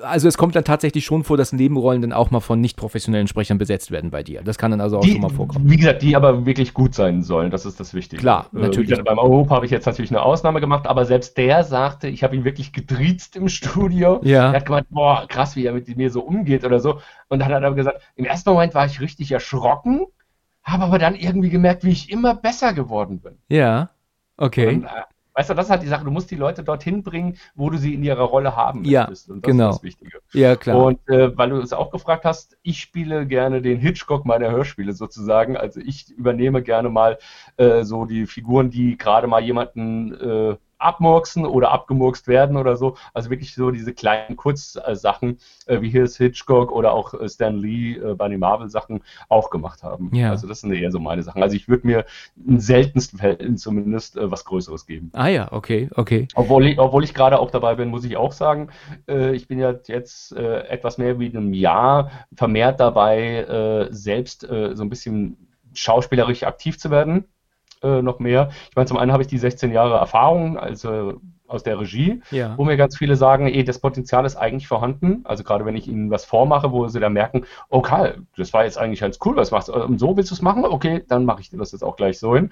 Äh, also selbst die Profis teilweise. Und ich bin jetzt unter anderem bei Carmen Molina, das ist äh, die Chefin der Christian Rode Sprachschule in Berlin. Da war ich im ersten Kurs, am 13. November habe ich meinen zweiten Kurs und so versuche ich mich halt auch weiterzubilden und die Erfahrung macht es halt einfach auch ein bisschen. So, äh, kommen wir mal zur Produktion. Du bist jetzt mit deinem mhm. Sprecher ähm, im Studio, ja, und du, und ihr habt jetzt beide das Drehbuch vor euch liegen. Und jetzt ist jetzt zum Beispiel ein Satz, beispielsweise, es heißt jetzt, ähm, ähm, ja, jetzt habe ich mir nichts einfallen lassen. Ähm, ich bin schon den ganzen Tag unterwegs und ich habe langsam keine Lust mehr, beispielsweise jetzt, ja. Mhm. Lässt du, hast du diesen Satz vor schon in deinem Kopf, wie er den sagen soll, oder lässt du diesen Satz tatsächlich mehrfach sprechen und suchst dir dann erst im Schnitt den passenden aus? Oder, oder ist das tatsächlich so, dass du den Satz so einsprechen lässt, wie du es dir vorstellst? Oder gibt es mehrere Takes vom gleichen Satz? Äh, es kommt immer drauf an. Also zum einen ist die Sache, dass ich auch meinen Sprechern sage, wir äh, reden das praktisch in, in einem durch. Also äh, er spricht einen Take nach dem anderen. Habe ich aber eine Änderungswunschgeschichte, äh, dann sage ich ihm hier, ich hätte es gerne lieber eher so oder so. Entweder sage ich ihm in Begriffen, wie ich es gerne anders hätte, oder mache es auch mal vor. Ja. Ähm, und zum anderen darf aber natürlich auch meine Sprecherin oder mein Sprecher, wenn er sagt, nee, das war jetzt nicht so überzeugend, das kann ich besser, darf er jetzt dann natürlich auch oder sie das natürlich auch gerne wiederholen. Selbst nochmal wiederholen, gucken, ja. Genau, und da gucken wir immer, was Sache ist. Also es gibt Takes, äh, das sind zehn Takes vorhanden. Es gibt aber auch Takes, die sind äh, sofort, dass ich sage, ja, passt super. Wichtig ist natürlich auch, dass ich hier einen Anschluss im Kopf habe. Ja. Ähm, sprich, ich nehme die ja GX auf, wie man das im Synchron- und im Hörspielbereich nennt. Sie sind nicht kom komplett im Studio, alle sprechen ja beieinander. Dementsprechend ist es meine Aufgabe als Regisseur zu gucken, ist das, was er jetzt erwidert, passend zu dem, was sie oder er zuvor gesagt hat. Ja, und da fällt mir auch direkt ein gutes Beispiel ein. Es gibt diese Komödie, heißt Road Trip. Er ist schon mhm. ewig alt. Ich dachte so von 98, würde ich schätzen, so. Und da ist es am Anfang so, dass da äh, Schüler sich diesen, diese, diesen Campus da angucken. Und dann sagt dann, ähm, der eine sagt dann, diese Schule ist das absolut Letzte. Und dann sagt direkt der Nächste, diese Führung ist das absolut Letzte. Oh. Also, also exakt genau dem gleichen Ton wie der vorherige. Also mhm. hätte er ja sagen müssen, diese Schule ist das absolut letzte und dann sagt der nächste, diese Tour ist das absolut letzte. So würde es halt ja. besser passen. Ne? Mhm. Aber du hörst halt wirklich, dass diese beiden Stimmen, diese beiden verschiedenen Sprecher den Satz auf die gleiche Weise beenden, obwohl was totaler Quatsch ist eigentlich. Das ist mir schon sogar im Kino damals aufgefallen. Und mhm. das ist wahrscheinlich, hängt wahrscheinlich genau daran, ne? dass es halt eben nicht passt. Der hat diesen, dieser zweite Junge hat halt diesen Satz gesagt, wie er sich's gedacht hat und passt aber gar nicht mit dem, was der vorherige gesagt hat. Ne? Da hat sozusagen der Regisseur oder die Regisseurin geschlafen, im ja. wahrsten Sinne des Wortes. Würde ich, würde ich auch mal so sagen. Das kann doch, das war mir damals schon bewusst, dass das so einfach nicht sein kann. Also, mhm. und das ist halt auch heute noch äh, so, ähm, ähm also Roadtrip ist ein super Film, ne? Wir haben super gelacht damals im Kino. Das ist cool. Ähm, du kennst den, ja? Ja. Und das ist direkt am Anfang. Das kommt so nach den ersten sechs Minuten oder so ist das, glaube ich, schon. Also wer will, kann da mal reinhören. Gut, äh, jetzt, mhm. jetzt geht's weiter. Und zwar, ähm, du hast ja erzählt, dass du ja zu deinen Sprechern fährst. Das heißt, du bist ja immer in unterschiedlichen Studios. Wie, ja. wie gehst du denn eigentlich sicher, dass du immer die gleiche Tonqualität hast, wenn du dich in verschiedenen Studios aufhältst? Oder ist das, gibt es da so einen gewissen Standard, der äh, eigentlich immer ist? Oder kann es nicht mal sein, dass man auch wenn es nur Mikrofonwechsel ist oder ist der, der Pegel immer gleich eingestellt, woher weißt du, dass du nicht am Ende die eine Stimme lauter ist als die andere oder, oder generell ein Soundunterschied ist? Kam das vor? Ähm, also zum einen, äh, zum, ja, es kam am Anfang schon vor, als ich die ersten Erfahrungen noch nicht hatte. Mittlerweile weiß ich aber mit meinem Tontechniker Tom Steinbrecher, der auch oft mit dabei ist, wenn nicht gerade Corona ist, also die letzten beiden Jahre war er leider nicht mit dabei. Ja. Ähm, der mischt meine ganzen Hörspiele ab äh, und äh, der hat ein perfektes Gehör. Ähm, aber bei mir ist die Sache, also zum einen mit den Studien, mit denen ich arbeite, zum einen sind das äh, oft schon Studios, mit denen ich seit Jahren zusammenarbeite, also über zehn Jahre teilweise. Ja. Ähm, wir haben auch schon Studios genau aus diesem Grund ge, äh, getauscht, weil wir gesagt haben, hier, das qualitätsmäßig war nicht in Ordnung. Wir sind nochmal hingegangen, die Qualität hat sich nicht verbessert. Wir haben es extra kurz vorher nochmal erwähnt, es hat sich nicht geändert und deswegen sind wir gegangen. Ähm, aber äh, es ist auch das Schöne natürlich, es gibt äh, die unterschiedlichsten Mikrofone, wie du es eben auch schon angesprochen hast, wo es kleine Unterschiede geben kann. Das ist dann wiederum Toms Aufgabe, das miteinander, das kannst du nämlich nachträglich in der Post-Production nachbearbeiten, sodass das dann wirklich aus einem Guss klingt. Ah ja, okay. Das ist also ein bisschen, dann musst du technisch ein bisschen nacharbeiten, aber das ist auch gut möglich. Aber wie gesagt, normalerweise haben die alle, äh, egal ob Hamburg, Berlin, äh, München, haben die so ein bisschen ja, ähnlichen Standard, so dass sich das nicht zu extrem beißt. Aha, okay. Okay, das, in welchem Tonformat nimmt man eigentlich auf? Ist das, ist das im Wave-Format oder ist ja. das sogar noch was Größeres?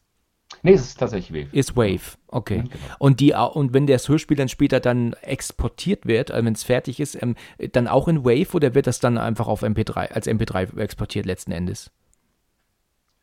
Äh, das Hörspiel als selbst äh, kommt natürlich im Stream als MP3. Ja. Ähm, aber äh, das Original ist ein ganz anderes Datenformat. Aha. Ich weiß gar nicht, was das ist. Das ist eine Sache, die wird mittlerweile digital. Damals waren es Waves vor ein paar Jahren noch. Ja. Sieben, acht Jahren, glaube ich. Mittlerweile wird das tatsächlich über äh, Online-Dienste praktisch ans Presswerk geliefert und das sind irgendwelche Dateien, die aber keine Waves sind. Ich weiß jetzt gar nicht, wie das äh, Endungsprogramm okay. oder wie das Endungsding heißt, weil das, wie gesagt, äh, ist äh, die Aufgabe von meinem Tom Steinbrecher. Ja. Ich höre das Ding nur ab, also er mich das Ding, ich äh, höre mir es an, äh, sage, das und das möchte ich noch gern geändert haben. Das kann zwei, dreimal passieren, also dass wir hin und her uns schicken, bis die Version so ist, wie ich sie haben möchte. Ähm, manchmal ist es auch beim ersten Mal schon oder beim zweiten Mal so richtig, aber manchmal sind es auch fünf, sechs äh, Sachen. Und äh, er schickt das dann tatsächlich von äh, sich aus äh, rüber ins Presswerk, wo die dann die CDs draus machen und äh, gehen halt auch ähm, an unseren Vertrieb Maritim, die das dann halt in den Stream bringen. Ja, und, und Wave ist dann auch ähm, ähm so ähm, ein verlustfreies ähm, Format dann auch, ne? Deswegen ich, glaube, ich glaube, mit das verlustfreiste, was es gibt. Natürlich ja. MP3s, umso weiter du es komprimierst, umso heftiger ist es bei MP3. Ja. Aber Wave ist doch, glaube ich, äh, relativ äh, verlustfrei. Es gibt ja auch noch FLAC, gibt es doch auch, das ist auch recht verlustfrei, ne? Glaube ich. Ist noch größer sogar, glaube ich, ne? Wenn ich mich nicht irre. Ich überlege gerade, ob FLAC nicht äh, Apple war. Ach so, okay, das weiß ich gar nicht genau. Mhm. Okay, das kann natürlich Aber sein. Das, das ist, glaube ich, ein Apple-Format, wenn okay. nicht alles irrt. Genau. Gut, okay. Ähm, wenn du mit deinem Darsteller oder mit deiner Darstellerin jetzt aufnimmst und es ist aber ein Gespräch, das da geführt wird, dann übernimmst du dann eigentlich den anderen Part, damit die Person halt auf jemanden reagieren kann? Oder spricht die Person einfach nur ihre Sätze runter? Ich glaube, es ist doch leichter, wenn doch die, die Darstellerin doch einfach reagieren kann auf, auf eine. Oder so wird das auch bei Film und Fernsehen gemacht, wenn doch mit jemand telefoniert, dann ist die eigentliche Darstellerin nicht ran, dann ist dann halt was hinten das, das, das, das Setrunner oder was auch immer dann hinter der Kamera, der dann den Part des anderen spricht, damit die Person auf was reagieren kann. Ist das so auch? Ähm, dass du da mal was übernimmst oder jemand anders was übernimmt? Also sowohl mein äh, Kompagnon jo äh, Yoshi Hayek als auch ich haben das schon des Öfteren gemacht. Also gerade bei Nicht-Vollblut-Profis ist es sehr gut, äh, das zu machen. Bei den Profis ist es oft nicht vonnöten, es sei denn, es ist gewünscht. Also zum Beispiel bei Mörderische Weihnachten hat sich Thilo Schmitz das äh, gewünscht. Okay. Die Synchronstimme von Michael Duncan und Ron Perlman. Ähm, aber äh, oft ist es so, die sind das aus dem ähm, Synchron äh, so gewohnt und wie gesagt, die machen ja auch nicht nur für uns die Hörspiele, dass sie das so äh, aus dem FF können ähm, und da bist du wirklich nur als Regisseur gefragt, dass du wirklich die Anschlüsse äh, im Kopf hast. Wie hat der andere das aufgenommen etc. Das ist halt, weiß ich, dass der eine nicht den anderen anschreit regelrecht, weil er laut spricht, ja. während dass der andere in der ganz normalen Lautstärke Stärke sprechen würde, weil dann würdest du denken, warum schreit der andere äh, eine und warum redet der andere normal? Ja, richtig, genau. Das würde ja irgendwie nicht passen, ähm, ja. Genau, richtig. Okay. Äh, ist aber tatsächlich schon vorgekommen bei äh, Kollegen von mir, wo ich dann dachte so, okay, da hast du nicht aufgepasst, lieber Kollege, liebe Kollegin. Oh, das ist auch ärgerlich ähm, dann, ne? Genau, richtig, denke ich. Äh, aber wie gesagt, ich versuche das halt zu vermeiden und ich glaube, es ist uns auch in 90, 95 Prozent unserer Dings. Also selbst wenn ich unsicher bin, lasse ich dann beide Varianten aufnehmen, sodass ich dann gucken kann. Ja. Dann hatte ich das nochmal und dann nehme ich einfach die Version, die zum anderen besser passt. Ja. Weil lieber, lieber hast du ein bisschen mehr gemacht, als wenn du beim Schneiden da merkst, ah scheiße, das passt ja überhaupt nicht zusammen. Ja, das stimmt, ja. Wie ist das denn? Kam es denn wirklich schon mal vor, dass der eine dann, wie du sagtest, geschrien hat, der andere hat normal gesprochen? Und wie würdest du das reparieren? Oder das lässt sich gar nicht reparieren, oder? Nee, das lässt sich nicht reparieren. Also deswegen ist es wichtig, entweder, dass du beides im Kopf hast, also dass du genau weißt, die andere Figur hat das vorhin auch so gesprochen, Ja. oder, oder äh, dass du halt äh, beide Takes äh, nochmal aufnimmst, so dass du dann weißt, äh, egal wie der andere es vorher aufgenommen hat, ich habe die passende Antwort. Ja, die, wie du gerade sagtest, gerade die andere Person hat das so gesprochen. Ähm, würdest du das dann den neuen Sprecher, mit dem du jetzt arbeitest, eventuell auch vorspielen oder, oder würde das gar nicht not tun? Dass du ihm dann einfach nur sagst, sprich das bitte in, in einer ruhigen, normalen Stimme, so wie der Gegenpart auch gesprochen hat. Das kann ja aber eventuell ja schon Wochen vorher aufgenommen worden sein, ne? Das weniger äh, ist immer die Frage. Also wenn du was hast, also Berlin zum Beispiel nehme ich drei Tage am Stück auf, Hamburg nehme ich zwei Tage am Ah ja, Stück auf, okay, äh, okay. Hamburg, äh, äh, München nehme ich einen Tag auf und Krefeld und Hanau jeweils einen Tag im Durchschnitt. Ähm, wenn es natürlich in Hamburg oder Berlin ist und der vorige auch dort war, dann kann ich das gut äh, rüberschwitzen, sodass ich sagen kann, hier, hörst du nochmal an, das, so hat das der oder die vorher gemacht. Ah, okay, super, kann ich gut überspielen. Ähm, äh, den Ball weiterspielen sozusagen. Ähm, aber äh, wie gesagt, wenn ich jetzt zum Beispiel jemanden in München aufgenommen habe und in Berlin der, die, derjenige oder diejenige ist, äh, die darauf reagieren soll, in Hamburg und Berlin ist, äh, wird das ein bisschen schwierig, äh, das praktisch ähm, ja, einzuspielen, Ja. weil ich die Aufnahmen meistens nicht dabei habe. Ja, okay, okay. Wenn du denn in dem Studio bist mit deinem Sprecher oder Sprecherin, hast du dann eigentlich auch eine Regieassistenz oder bist du da echt alleine? In Nicht-Corona-Zeiten sozusagen habe ich Tom Steinbrecher als Regieassistent dabei. Äh, Von dem auch übrigens Andi Maisfeld, diese Kinderserie, die wir machen, äh, stammt. Und dann lasse ich ihn auch seine Regie führen. Ja. Da, wo pass, passe ich dann sozusagen als Co-Regie auf. Aber äh, in Corona-freien Zeiten zum Beispiel hatte ich jetzt das Problem tatsächlich, dass der Tontechniker vielleicht mal mit drauf aufgepasst hat. Gerade in äh, Hamburg hatte ich da echt eine äh, sehr sympathische Dame mit am Start, äh, die wirklich auch hörspielaffin war. Die hat da wirklich auch gut mit aufgepasst. Aber sonst ist es meine Sache. Und wie gesagt, wichtig ist natürlich auch gerade bei den ganzen ausländischen Namen, dass du einen französischen Namen, zum Beispiel hatten wir dieses Jahr zwei äh, Hörspiele, die in Frankreich spielen, dass da wirklich auch der Name konstant richtig und gleich ausgesprochen wird. Ah ja, mhm. Okay, wenn du jetzt ähm, alles aufgenommen hast, ne, du hast jetzt so eine Folge fertig aufgenommen, wie lange dauert das eigentlich so ungefähr? Bis du so wirklich alle Aufnahmen hast und du ständig reisen musst durch Deutschland, da bist, kann sich, können sich doch Monate ziehen, oder? Oder eher Wochen? Es kommt immer drauf an, also Hamburg und Berlin nehme ich immer einen, einen Rutsch, weil es ist ja bei, äh, wir sind ja, wie du weißt, im Rhein-Main-Gebiet und äh, wenn ich da hochfahre, ist, bietet es sich an, von einer Stadt zur Ja. anderen zu fahren. Klar, ja. Äh, da bin ich meistens so eineinhalb Wochen bin ich in Hamburg und Berlin unterwegs. Und äh, München ist dann manchmal sogar äh, per Fernschalte dazu, aber meistens fahre ich hin, weil ich mittlerweile auch sehr gutes äh, freundschaftliches Verhältnis zu ein paar Sprechern von dort, wie Christian Weigand oder Farina Brock habe. Und äh, persönlich ist es immer besser, we- weil du dann völlig konzentriert auf die Sachen bist. Äh, Fernschalte geht halt auch, aber äh, dann geht es auch auf den Profi drauf an, dass der auch mitdenkt, äh, weil manchmal, wie wir jetzt auch gerade über Telefonleitungen sozusagen äh, Kontakt zueinander haben, äh, da das ein oder andere tatsächlich verloren gehen kann. Und das ist halt wirklich immer kritisch. Aha. Deswegen versuche ich das so weit wie möglich zu umgehen. Ja. Ähm, ich nehme ja, wie gesagt, immer in Staffel auf. Hatte ich ja vorhin äh, so ein bisschen gesagt, dass wir fünf Trimer Kruse, vier Toni Ballard und eine Anne Maisfeld-Folge aufnehmen. Ähm, deswegen ist es schwierig zu sagen. Also, ich kann dir jetzt zum Beispiel sagen, wir hatten ähm, die letzten Aufnahmen für die Folge 51, 52 hatten wir jetzt im Juli und ich mache gerade den Sprachschnitt. Also kannst du ja ahnen, Tom Steinbrecher bekommt die so im Dezember. Äh, Im Januar, Februar wird die dann veröffentlicht. Ah, ja. Du ungefähr sagen, so ein halbes Jahr, Pi mal Daumen, bis die erste der neuen Hörspiele dann, oder Okay. die ersten beiden der neu, neuen Hörspiele erscheinen. Und veröffentlicht heißt dann im Stream wahrscheinlich auch, ne? Und äh, Äh, oder im, ist das Stream, ja. im, im Stream, im Download-Bereich und natürlich auf CD. Ah ja, Weil ich bin CD wirklich auch. einer der, genau, ich bin halt wirklich einer der, äh, also man nennt meine Generation, wie gesagt, 73er geboren. Ähm, nennt man Kassettenkinder oder ich war sogar fast noch Schallplattenkind, ja, ja. Äh, die mit drei Fragezeichen und Co. groß geworden sind. Und äh, ich will noch was in den Händen haben. Ich kaufe mir meine Filme auch noch auf dem ähm, Blu-ray am liebsten, manchmal ja. auch auf DVD. Ähm, du hast. Klein, kleinen Moment. Ja. Wollte ich noch was sagen. Genau. Äh, und zwar deswegen will ich meine CDs auch auf CD haben, auch wenn ich verstehe, zum Beispiel mein Companion Yoshi Hayek hat zum Beispiel äh, Platzprobleme, äh, wenn er so viel hat. Deswegen er holt sich die meistens dann als Downloads. Ja. Äh, unterstützt dann auch die Labels am meisten, weil Stream, wie gesagt, bringt am wenigsten ein. Ja. Ähm, äh, Stream kann man aber zusätzlich gut nutzen, finde ich. Und ähm, wie gesagt, ich finde es halt einfach äh, schöner, wenn man äh, die Studios unterstützt. Und äh, das gibt, trifft jetzt nicht nur uns, sondern generell, weil der Hörspielmarkt schon äh, ein schweres ähm, ein schweres Standing hat. Und äh, deswegen freue ich mich auch, dass du mich zum Interview gebeten hast. Ja, ja, gerne, gerne, auf jeden Fall. Ich finde es ja auch hochinteressant, weil ich das ist ja auch, ich komme ja auch aus dem Jahrgang, ich, ne? ich bin ja Jahrgang 80 mhm. und ich habe ja auch bin mit Hörspielen aufgewachsen. Also deswegen ist es ja auch hochinteressant. Ich arbeite am liebsten mit dem sehr gängigen, also auch in den Studios gängigen äh, Software äh, Cubase.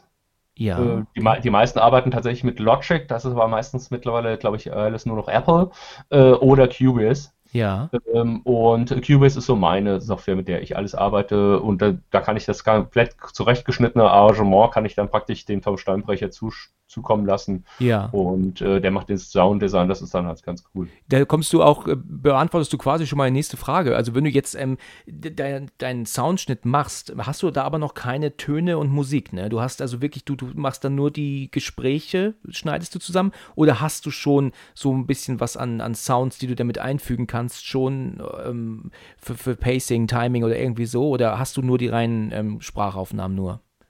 Nee, ich habe tatsächlich nur die reinen Sprachaufnahmen, weiß aber schon ungefähr, wie viel Pausen ich für welche Sounds oder wenn die den Gang entlang laufen etc. Ja. setzen muss. Ja. Ähm, was ich schon öfters mal mache, ist tatsächlich äh, Musik vorher reinsetzen, weil ich teilweise schon unser Musikarchiv, Tom hat noch ein viel größeres drüben in Hamburg, ja. ähm, aber ich habe viele Songs auch hier liegen, weil es auch Auftragsarbeiten von mir waren wo ich praktisch Künstlern die Aufgabe gegeben habe, macht mir mal einen Soundtrack oder ähnliches. Also auch Tom hat ja sehr viel Musik beigesteuert, aber auch Andreas Max und Alex Shibua und ein paar andere. Und äh, wenn ich ja merke, boah, die Szene wäre eigentlich mit der Melodie richtig cool, dann setze ich die und äh, wenn Tom meint, hier, ich hätte da noch eine Melodie, die passt besser oder so, dann können wir da nochmal drüber reden. Oft ist aber auch so, dass er sagt, hey, cool gesetzt, äh, die lassen wir dann auch mal, schauen wir da.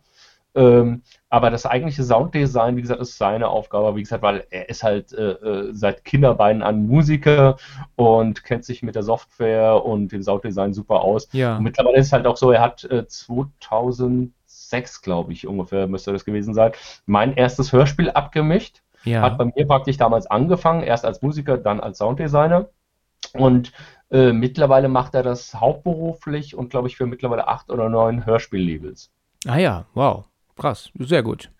Mhm. Das ist eine schöne Sache. Da, du hast gerade gesagt, wenn, wenn er jetzt der Meinung ist, dass ein Stück, also ein Musikstück besser passen würde als das, was du jetzt ausgewählt hast, mhm. wie kriegt er das dann da raus? Schickst du ihm keine exportierte komplette Datei oder schickst du ihm ein Projekt, wo er dann nochmal genau. ähm, selber switchen kann? Genau, er bekommt das Cubase-Projekt äh, und ah, hat ja. dann praktisch jede einzelne Spur, also er bearbeitet ja jeden Sprecher auch nochmal einzeln, ah, dass, so. dass okay. das alles äh, perfekt äh, klingt und dann guckt er halt wirklich jeden Sprecher zueinander, dass die halt angeglichen sind, dass du halt diese Unterschiede Hamburg, Berlin, München Studios ja. Äh, nicht mehr wahrnehmen kannst. Ja. Und ähm, da kann er logischerweise dann auch die Musik, die eine extra Spur hat, äh, praktisch einfach austauschen, wie er das möchte. Ja, und beziehungsweise die, natürlich in Absprache mit mir. Ja, super, ja. Und dieses und dieses ähm, Projekt ähm, ist das heutzutage dann online? Kannst du ihm das praktisch über einen Online-Cloud-Service einfach dann zur Verfügung stellen oder musst du ihm das wirklich dann noch äh, schicken, postalisch oder übergeben persönlich? Nee, nee, wir machen alles mittlerweile über, ich weiß nicht, wir machen ein bisschen Werbung, aber wir machen eigentlich alles über Google Drive, weil du da ordentlich, also ich habe glaube ich 100 Gigabyte da zur Verfügung. Ja, okay. Äh, und da kannst du das locker mitmachen. Mhm, äh, das ist aber auch keine Werbung, also das ist ja bekannt, ne? Es gibt ja auch Dropbox mhm. und OneDrive nutze ich zum Beispiel für meine Projekte hier. Und, ähm, für, für kleineres auch Wavlab und ähnliche. Ja, richtig, genau, genau. Aber interessant, sehr interessant. Du, du hast es praktisch eben schon angesprochen, aber ich habe hier trotzdem noch die Frage stehen, wie du an die Musik kommst. Ähm, hast du, äh, du hast es gerade gesagt, jemand macht die Musik für dich, also das mhm. heißt, du nutzt so eine Art Stock-Music, die man ja auch überall kriegen kann, nutzt du auf keinen Fall. Also es ist alles selbstproduzierte Musik, die du denn in deinen Hörspielen hast? Äh, ganz am Anfang habe ich auch Stockmusik gemacht. Mittlerweile habe ich aber so wunderbare Künstler an meiner ja. Seite. Ähm, wie gesagt, Tom Steinbrecher, Alexander Schibur und vor allem auch äh, der Andreas Max, aber vor allem äh, Tom und Alex, äh, Andreas. Ja. Äh, die machen für mich wirklich äh, Musik und ich kann ihnen relativ genau sagen, zum Beispiel bei Es begann an Halloween, ich hätte gerne eine Melodie, die natürlich nicht zu stark geklaut wäre, aber schon ähnliche Assoziationen wie die Melodien von äh, den Halloween-Filmen ja. hat, äh, so dass du sagst, ey cool, das erinnert schon so ein bisschen dran, aber hat seinen eigenen Charme und äh, solche Sachen. Oder auch bei äh, Der Killer aus der Tiefe sollte natürlich auch so ein bisschen der weiße Hai mit einfließen, etc. Und sowas versuche ich dann halt auch immer ein bisschen zu sagen. Ähm. Ja, jetzt hast du das Projekt weitergegeben und jetzt ähm, würde ich gerne mal über den Sound reden. Ähm, mhm. Also es gibt jetzt ein heranfahrendes Auto, hast du vorhin gesagt. Regen, äh, Schritte, Verkehr, Leute, Nachtatmo, du hast es vorhin gesagt. Wie mhm. ähm, kommt man eigentlich an diese ganzen Geräusche? Ist das so, dass tatsächlich dann für deine Hörspiele das auch separat mal aufgenommen werden muss? Oder und wenn nicht, ist das dann tatsächlich dann so eine, so eine standardisierte Kartei, die man da hat, auf die man zurückgreift? Oder würde das nicht irgendwann sich zu stark wiederholen immer?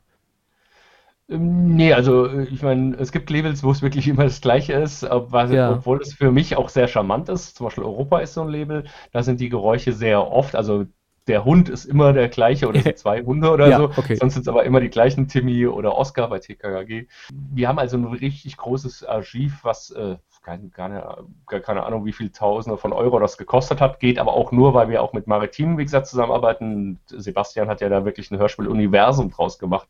Äh, wir haben da, wie gesagt, alles an Geräuschen, was wir brauchen. Es gibt aber natürlich gerade bei Tony Ballard sehr fantastische Sachen teilweise, wo du gewisse Sachen einfach nicht hast, weil sie nicht herkömmlich sind. Und da macht sich Tom wirklich dann zum Affen sozusagen, äh, setzt sich in seine Bude und macht Sounds, wo du echt denkst, so, wow, wie hat er das gemacht? Also manchmal frage ich ihn dann halt auch ja. wirklich, äh, wie hast du denn das jetzt zum Leben erweckt oder so? Das ist ja so krass. Ähm, ja, schon erstaunlich. Dabei. Interessant, da, da hätte ich auch noch mal eine Frage. Ähm, wir haben vorhin schon gesprochen über ähm, die Todesrate, ne? nach der Todesrate. Mhm.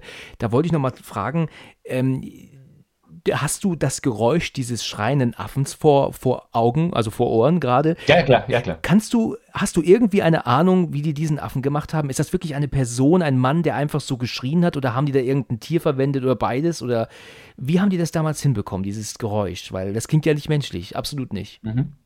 Also wenn ich es richtig verstanden habe, ich will jetzt nichts Falsches sagen, aber ich glaube, ich hätte mal äh, mitgekriegt, dass das tatsächlich ein Sprecher war, der verlangsamt wurde und Ach. irgendein kleiner Effekt mit draufgesetzt wurde. Wow, Okay, damals schon mit Effekt dann, mhm. ja? Okay, mhm. cool. Äh, interessant, ja. Also sie hatten ja wirklich äh, die besten Tonbänder, die du dir vorstellen kannst, also diese Tonbandgeräte. Ja. Äh, und konnten da teilweise wirklich schon einzelne Effekte drauf machen. Ich finde es auch wunderbar, wenn ich äh, Heidrine Körting mal besuchen darf. Also ich war vor geraumer Zeit schon mal bei ihr. Äh, wenn sie mit dieser Begeisterung für diese Sachen ähm, äh, redet, also auch die ganzen Schnürsenkel, wie sie es nennt, also die kleinen Tonbände, wo ihr leider mittlerweile auch verstorbener Mann, Dr. Beuermann, einer der Begründer von Europa, äh, jedes Geräusch hatte und wo es wirklich auch absolute Kultgeräusche äh, wie den Windrider vom Masters of the Universe und ähnliches gibt. Ja. Und äh, wie gesagt, die Frau da reden zu sehen, äh, wie gesagt, die ja eigentlich für mich das ultimative Vorbild ist. Ja. Ähm, ja, also das ist schon äh, eine sehr, sehr starke Sache. Und wie gesagt, was die da teilweise sich auch äh, einfallen lassen haben. Teilweise haben sie wirklich auch noch eine Kammer äh, wo dann das Telefonletter Fragezeichen steht, die, Ross, die von Huibu oder so. Gibt es auch ein paar YouTube-Videos, wo man das sehen kann. Ja.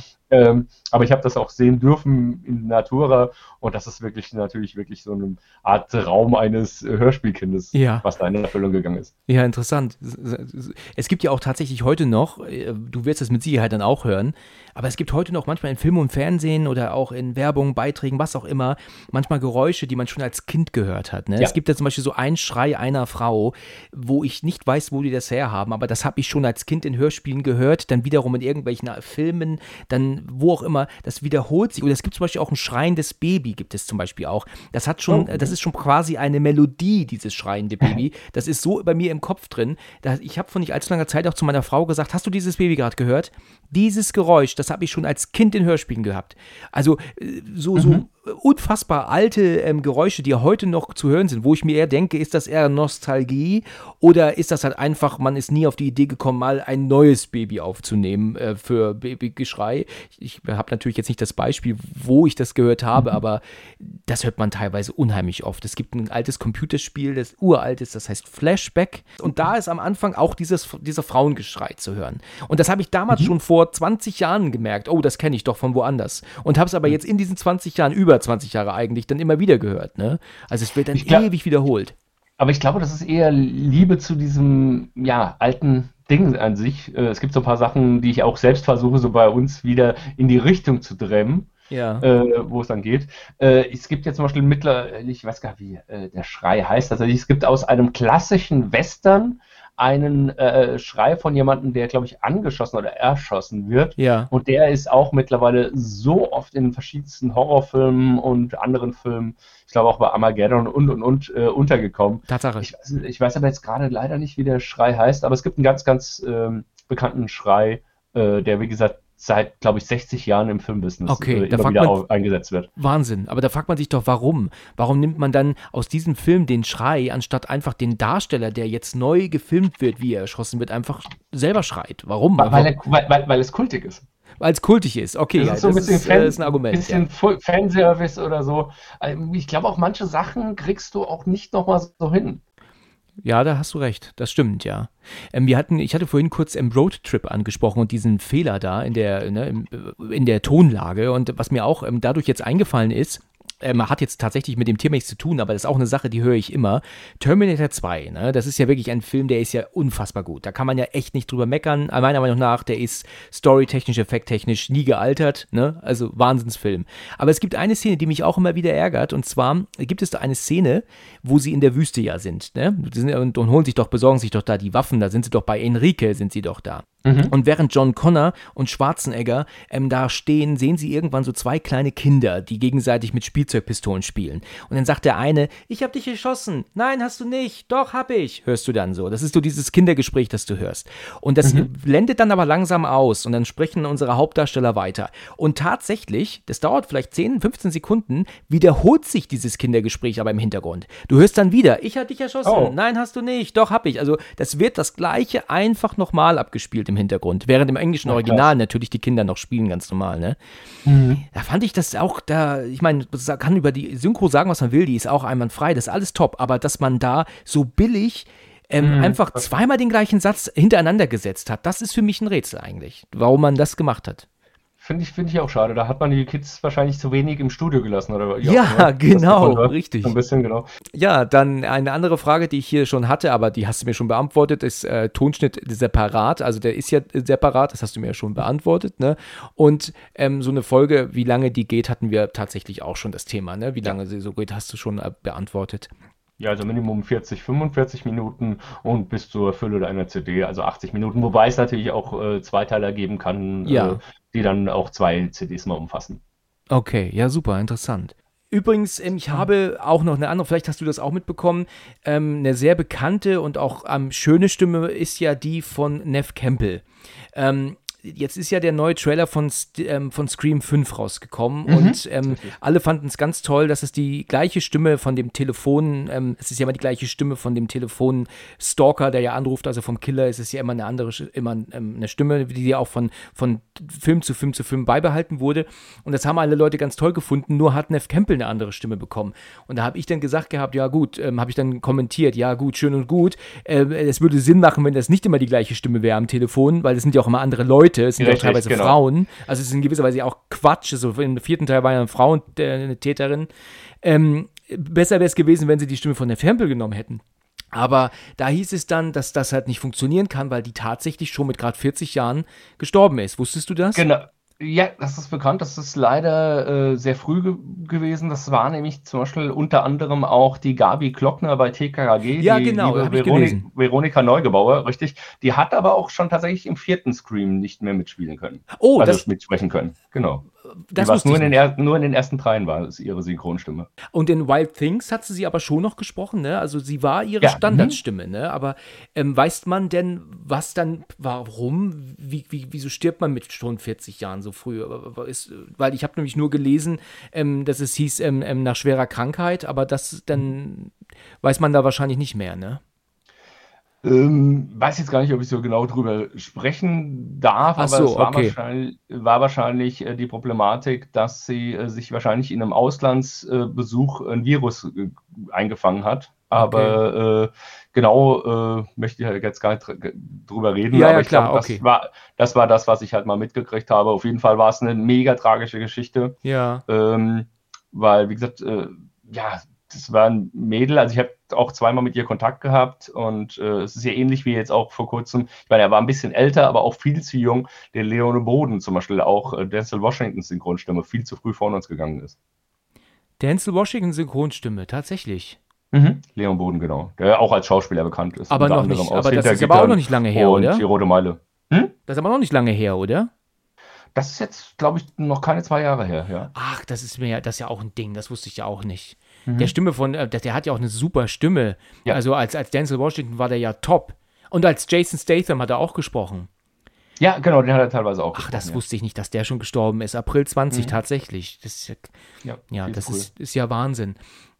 Es gibt einen, einen Synchronsprecher, ich weiß jetzt nicht, wie der heißt, aber, das, äh, aber der, muss ich ganz ehrlich sagen, das ist eine Stimme, die mich nervt. Der ist sowas von extremst vertreten, dass ich wirklich sagen muss, der nervt mich. Und nicht nur okay. in Film und Fernsehen, sondern auch in ähm, Dokumentation ist er zu hören. Klaus-Dieter Klebsch? Ja. Dr. Haus? Ja, Dr. Haus, du hast recht. Äh, genau. Dr. Haus, mhm. ja. Dr. Haus, das ist der, richtig. Das ist der. Das ist ja, ich meine, ich will jetzt nicht sagen, der ist untalentiert oder so, absolut nicht. Und der hat auch eine tolle Stimme, ne? Das ist also, ich will jetzt auf keinen Fall will ich ihn schlecht machen.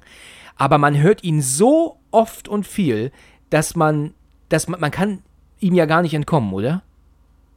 Ähm, ja, also ich habe mich nicht umsonst von äh, Klaus-Dieter Klebsch getrennt, muss ich zugeben. Ähm, ist äh, Ach, teilweise also. sehr, ist leider, leider, sehr von sich eingenommen, was ich sehr schade finde und ist auch nicht diskussionsbereit. und das, äh, ja, finde ich ein bisschen sehr schade. Aber ähm, Ach ja. An sich macht, äh, an sich macht das gut. Er war ja unter anderem auch Thanos bei den Avengers, beziehungsweise der Gegner der Avengers. Ja. Ähm, und äh, wie gesagt, er macht seine Arbeit an sich sehr, sehr gut, ist aber in den letzten Jahren sehr selbstverliebt geworden. Und das sagt man mir aus verschiedensten Ecken der Synchronbranche. Ah ja, Tatsache. Okay.